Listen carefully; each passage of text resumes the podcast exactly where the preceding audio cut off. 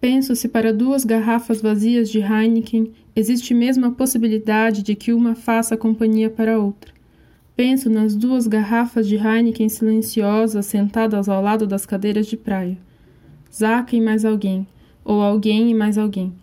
Todo mundo em silêncio. A falta de assunto se repete todos os dias.